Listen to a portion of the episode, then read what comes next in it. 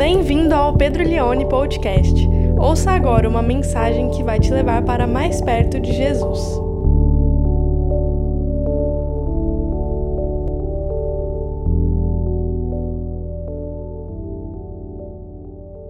Tempos de refrigério é o título da minha reflexão com você nessa manhã, que está registrado lá em Atos capítulo 3, do verso 15 até o verso 21.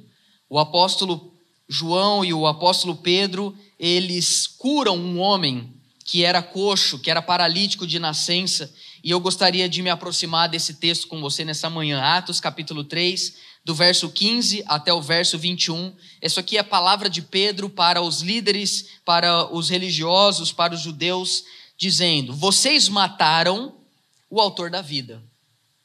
Vocês mataram o autor da vida. Porém, Deus o ressuscitou dentre os mortos, do qual nós somos testemunhas. Pela fé no nome de Jesus, é que esse mesmo nome fortaleceu a este homem que vocês estão vendo e bem conhecem. Sim, a fé que vem por meio de Jesus deu a este homem saúde perfeita. Saúde perfeita na presença de todos vocês. E agora, irmãos, eu sei que vocês fizeram isso por ignorância, como também as suas autoridades o fizeram. Isso que? Vocês mataram Jesus por ignorância. Vocês não sabiam o que vocês estavam fazendo, os líderes não sabiam o que estavam fazendo. Mas Deus, assim, cumpriu o que tinha anunciado anteriormente pela boca de todos os profetas, que o seu Cristo havia de padecer.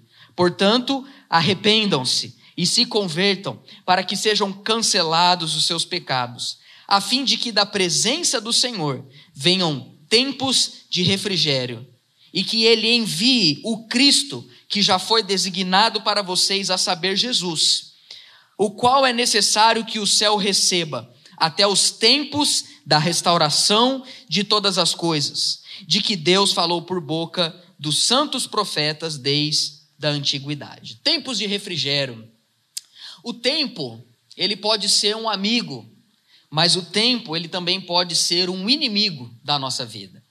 Eu não sei se você tem essa sensação, mas parece que cada vez mais nós estamos correndo contra o tempo. A gente tenta fazer um monte de coisas num dia de 24 horas e às vezes dá a impressão que se a gente tivesse um pouco mais de tempo, a gente conseguiria fazer mais coisas, a gente conseguiria se dedicar mais, a gente conseguiria cuidar melhor do nosso corpo. Se a gente tivesse mais tempo, a gente poderia brincar mais com os nossos filhos. Se a gente tivesse mais tempo, a gente poderia iniciar um projeto que a gente tem um sonho, mas que a gente nunca encontrou tempo para colocar ele em prática, e é uma sensação crônica de cansaço de que estamos correndo atrás do tempo, e isso é algo que, que nos cansa. Tanto que o Byung-Chul Han, um sociólogo, um filósofo sul-coreano, ele nos intitulou de A Sociedade do Cansaço. Parece que o tempo todo estamos cansados, por, pois estamos correndo atrás desse tempo que escorre pelas nossas mãos. Mas o tempo, ele pode ser totalmente reordenado quando o nosso tempo se encontra com o tempo de Deus. Quando o Cronos se, se encontra com o Kairos. Quando o Cronos, que é o tempo do homem, é o tempo que pode ser mensurado em minutos, em segundos, em dias, em meses e anos, se encontra com o eterno tempo de Deus. Deus não se atrasa. O tempo do homem se encontra com o tempo de Deus, aqui nessa passagem que lemos em Atos capítulo 3, pois o texto vai dizer que às três horas da tarde, o tempo desse homem coxo de nascença se encontrou com o tempo da ressurreição por meio da vida de Pedro e João, porque eles se encontram com este homem que ficava sentado no templo, e ele, na verdade, ele é colocado ali para poder pedir esmolas, ele vivia dessas esmolas, até que ele se encontra com Pedro, até que ele se encontra com João. E ele pede esmolas para eles. O que ele não sabia é que esses homens eram pobres também, eram seguidores de Jesus e o forte deles não era dinheiro. Mas Pedro vira para esse homem e diz assim para ele: Eu não tenho prata, eu não tenho ouro, eu não tenho dinheiro, mas o que eu tenho, eu te dou. Levante agora em nome de Jesus o Nazareno. A Bíblia diz que Pedro pega no braço desse homem e ergue ele, e esse homem é curado.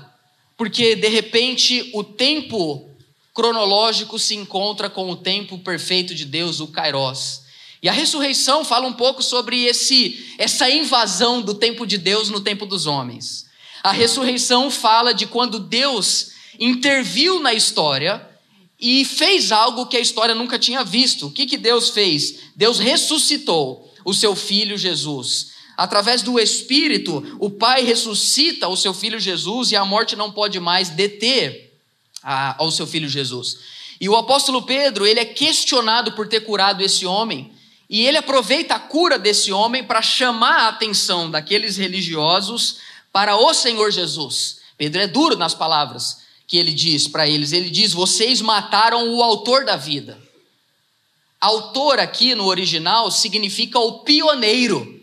É um paradoxo. Pedro está dizendo: Vocês mataram quem criou a vida. Vocês mataram quem inventou a vida.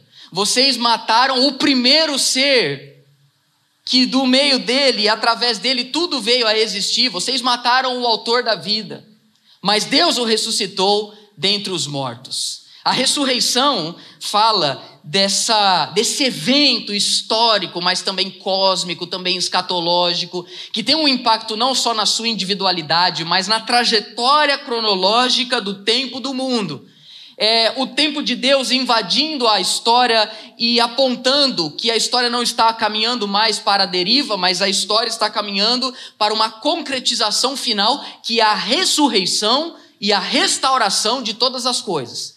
Você, na ressurreição de Cristo, você tem uma sobreposição de eras. Você tem a invasão da eternidade na história dos homens. E foi isso que aconteceu com esse homem coxo. Ele é curado pelo poder do Espírito. O que Pedro tinha, será?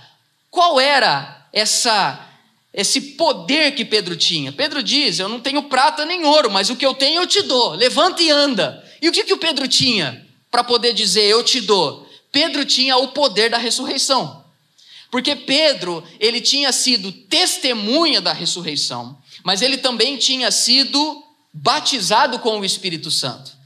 O Espírito Santo que tira Jesus de dentre os mortos é enviado pelo Pai e pelo Filho para habitar agora no meio do povo que é o povo que dá testemunho da ressurreição. A nossa missão de vida é essa, é darmos testemunho de que Jesus está vivo. Mas como que nós podemos dar testemunho de que Jesus está vivo se nós nunca o vimos?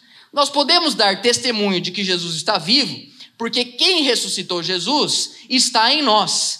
Então nós podemos falar daquilo que experimentamos, nós podemos falar daquilo que vivemos, nós podemos falar daquilo que conhecemos, porque a ressurreição não é algo que a gente simplesmente vê, mas é algo que a gente participa. Não somos espectadores, somos testemunhas. E o Pedro, ele cura esse homem e ele prega sobre Jesus para os religiosos, e o texto vai dizer que esse homem foi curado pela fé, pela fé que Pedro tinha no nome de Jesus, no poder da ressurreição. E Pedro vai dizendo para esses homens que eles poderiam ver que esse homem agora, ele tinha, aí no verso 16, saúde perfeita. Vocês estão vendo, ele agora tem saúde perfeita. E quem de nós não quer ter saúde perfeita?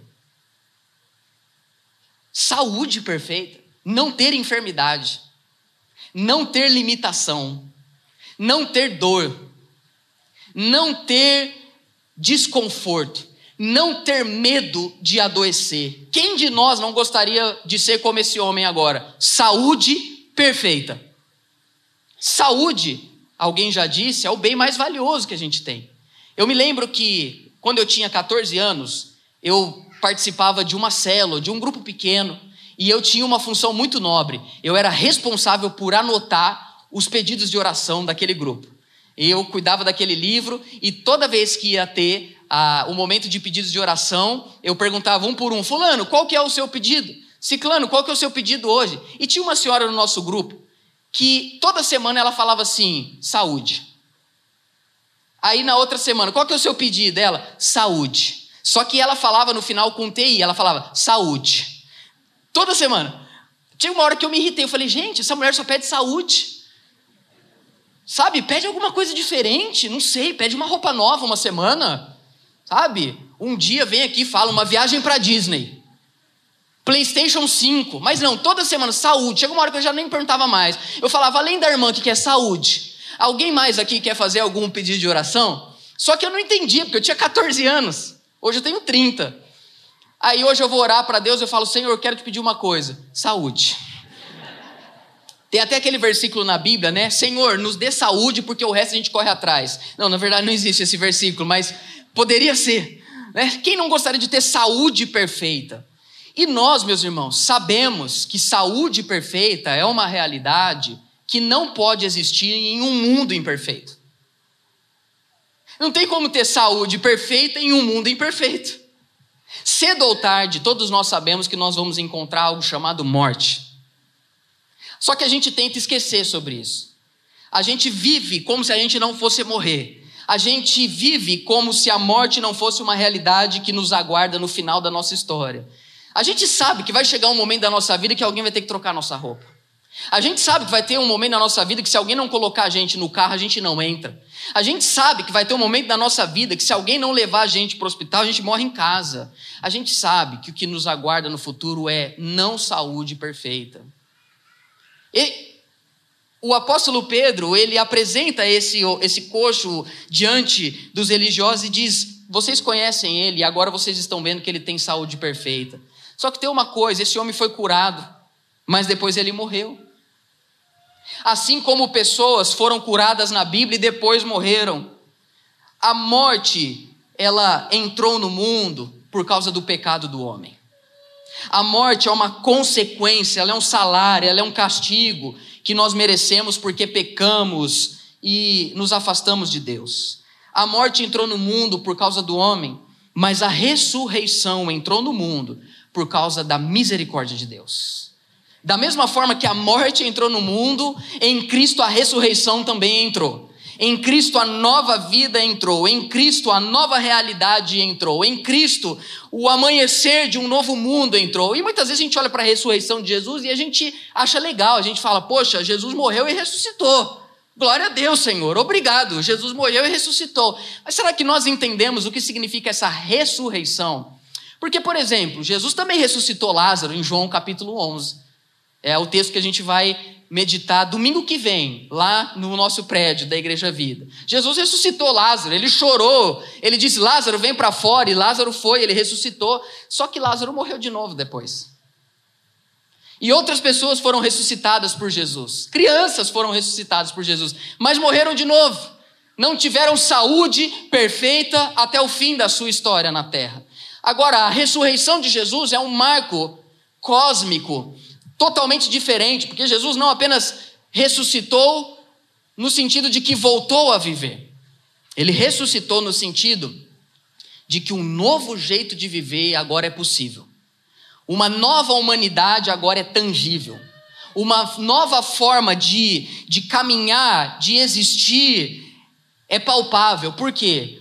Porque agora a eternidade invadiu a história. Agora o Kairos se encontrou com o Cronos.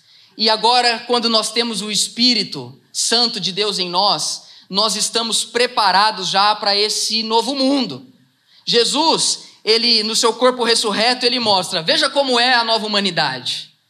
Eu não tenho mais dor, eu não sofro, eu não morro, eu não posso ser destruído, eu não posso ser assassinado, eu não adoeço, eu não tenho medo de ter um câncer no meu futuro, eu não tenho medo de perder a minha visão, eu não tenho medo de escorregar do banheiro e quebrar a bacia, eu não tenho medo porque eu tenho um corpo perfeito, eu tenho saúde perfeita, eu tenho um corpo glorificado, porque o mundo de Deus vai ser restaurado, Deus vai restaurar todas as coisas e o mundo de Deus vai ser perfeito, nele não haverá tristeza, nele não haverá enfermidade, nele não haverá paralíticos, nele não haverá câncer, nele não haverá injustiça justiça, nele não haverá luto, nele não haverá morte, porque no novo mundo de Deus, a vida de Deus tomou conta de toda a terra. E Jesus está mostrando: olhem para mim, vocês querem conhecer o futuro de vocês? Olhem para mim, se arrependam, para que sejam cancelados os seus pecados, para que Cristo envie, para que o Pai envie Cristo a vocês, para que venha tempos de refrigério. Pedro está pregando, quem está comigo ainda? Pedro está pregando, ele está dizendo: vocês podem viver um tempo de refrigério. Se arrependam dos seus pecados, se convertam, porque os seus pecados serão cancelados e o Pai vai enviar esse Cristo para vocês, para que venham tempos de refrigério. A palavra refrigério que Pedro está falando aqui no original significa alívio. Alívio. E Pedro não está falando que esse tempo de refrigério é quando Deus vai restaurar todas as coisas. Pedro está falando que esse tempo de refrigério é quando nós nos arrependemos e nos convertemos, o Pai envia o Espírito e na terra de dor nós já experimentamos o refrigério dos céus. Alívio. Eu não sei se você já teve a sensação de alívio na sua vida. Por exemplo, eu tenho sensação de alívio quando depois de eu ir numa cerimônia muito chique, às vezes eu tenho que colocar terno, e o terno é meio apertado, e a camisa é meio apertada, e às vezes eu tenho que usar gravata e aqui é apertado. Porque eu não sei, a gente inventou essa lógica. Quando, quando é festa, quando é coisa chique, a gente tem que ir bonito, ainda que seja desconfortável pra gente. Aí você vê lá o sapato da irmã tá estourando sabe? Você vê o vestido se espirrar, solta tudo. Você vê lá o, o rapaz está com, com, o terno que, que ele casou e já não serve mais, e está tudo muito apertado, está tudo muito. A pessoa vira até assim: eu quero cumprimentar a paz do Senhor, sabe? E, e é algo desconfortável, porque parece que a gente está num lugar que não era para a gente estar. Tá. Mas aí, meus irmãos, vem o novo de Deus sobre a nossa vida, e aí a hora que a gente chega em casa, e a gente vai tirando essa roupa, vai jogando o sapato e joga a camisa. Aí a gente põe um pijama, que a gente tem até vergonha de alguém ver, que a camiseta está quase esfarelando, sabe? Mas aí a gente põe, a gente coloca um chinelo, a gente fala assim: ai, que alívio. Deus é bom. Pedro está dizendo para que venha tempos de refrigério, de alívio. Eu creio, meus irmãos, que apesar de nós estarmos vivendo num mundo de dor, que apesar de nós estarmos vivendo num mundo de morte, que apesar de nós estarmos vivendo num mundo de tristeza, quando o poder da ressurreição vem habitar no nosso coração, a gente pode viver uma vida de alívio aqui nessa terra. Esse domingo é um alívio para mim. Acordar num domingo como esse e saber que o, seu, o, o sol raiou da mesma forma que na madrugada de sábado, no comecinho do domingo, eu creio que junto com o nascer do sol, o Filho de Deus ressuscitou. E poder vir para a igreja, porque eu estou na igreja hoje. Porque a igreja está aqui, amém? amém?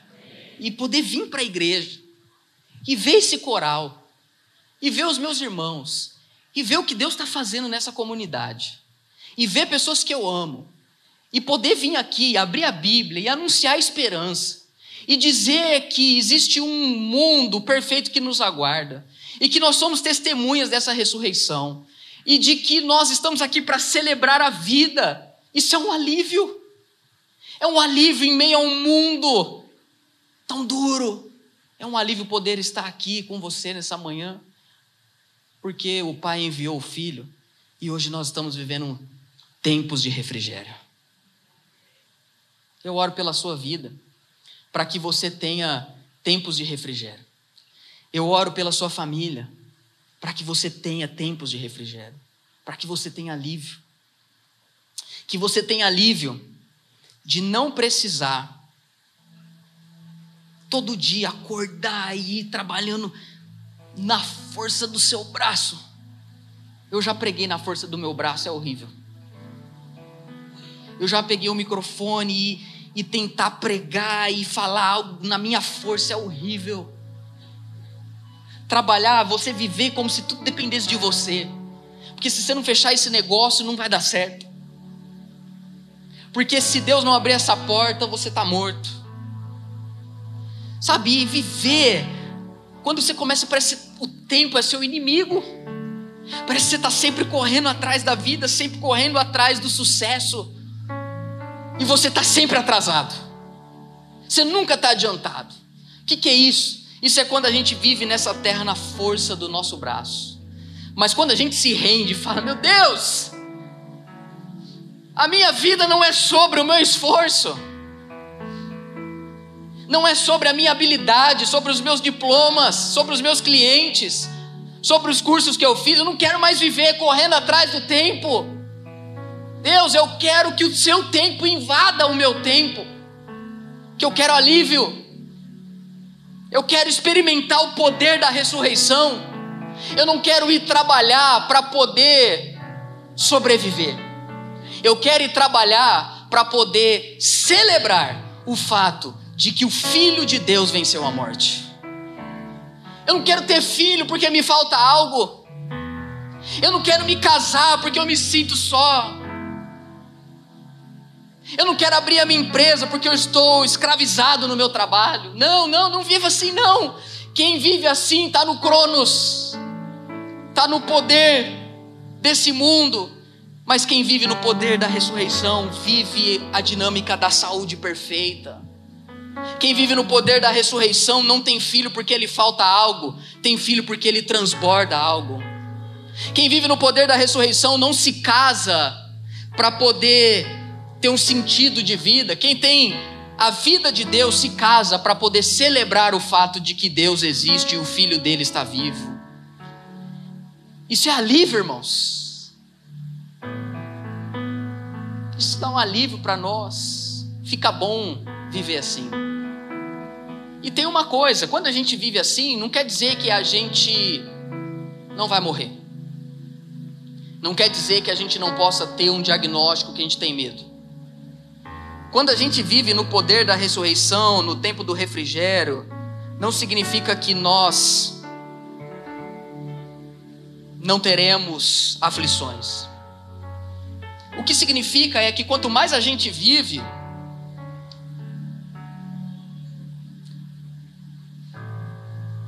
não é que nós estamos cada vez mais nos aproximando da morte. Quando você não está em Cristo, a velhice é um problema grave. Porque você começa a pensar, não faz o menor sentido eu ter vivido tão pouco tempo e morrer.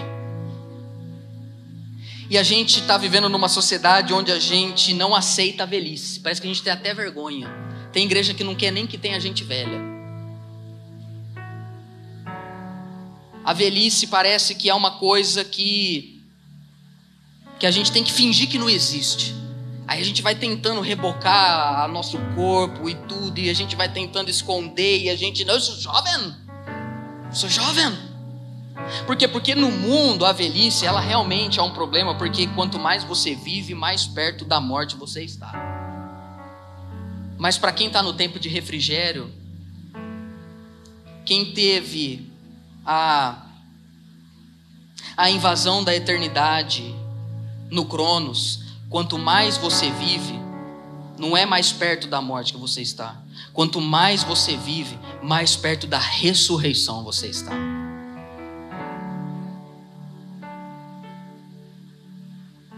E a minha oração é que Deus nos guarde até o nosso último dia de vida. Que quando o nosso último dia chegar. Porque alguém sempre diz: um dia você vai morrer. Um dia você vai morrer. Mas a gente precisa lembrar que é verdade. Um dia a gente vai morrer. Mas todos os outros a gente vai viver. Eu não estou preocupado com o dia que eu vou morrer e nem como eu vou morrer. Eu estou preocupado como eu vou viver porque eu sei que quanto mais eu vivo no poder da ressurreição, quanto mais eu usufruo do alívio, do refrigério de Deus, mais perto do meu Senhor eu estarei. E quando os meus olhos se fecharem para a história e se abrirem para a eternidade, eu não sei quem vai ser a última pessoa que eu vou ver no meu leito de morte, mas eu sei quem vai ser a primeira pessoa que eu verei na eternidade. Quando os meus olhos se abrirem, eu verei o Cristo ressurreto em um corpo físico dizendo para mim: Pedro, agora vem e entra na alegria do seu Senhor, porque você foi fiel. Você foi fiel no pouco e agora sobre o muito eu te colocarei. Entra no gozo do teu Senhor, porque você me confessou diante dos homens e agora eu te confesso diante do meu Pai e dos seus santos anjos. A vida, meus irmãos, só existe quando nós estamos em Cristo. Quem está em Cristo vive, quem não está em Cristo existe.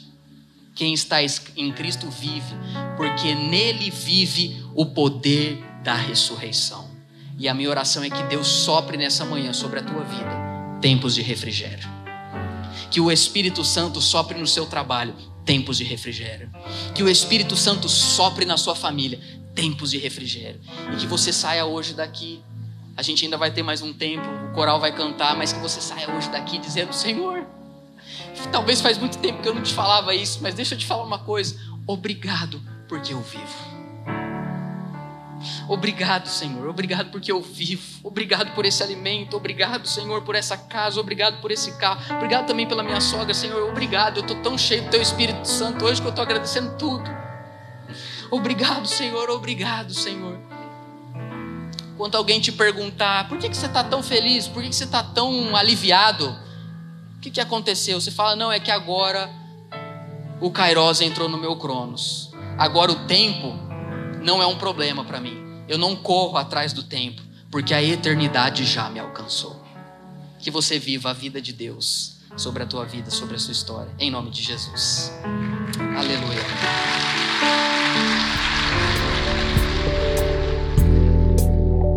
Você ouviu o Pedro Leone Podcast. Compartilhe essa mensagem com seus amigos e até logo!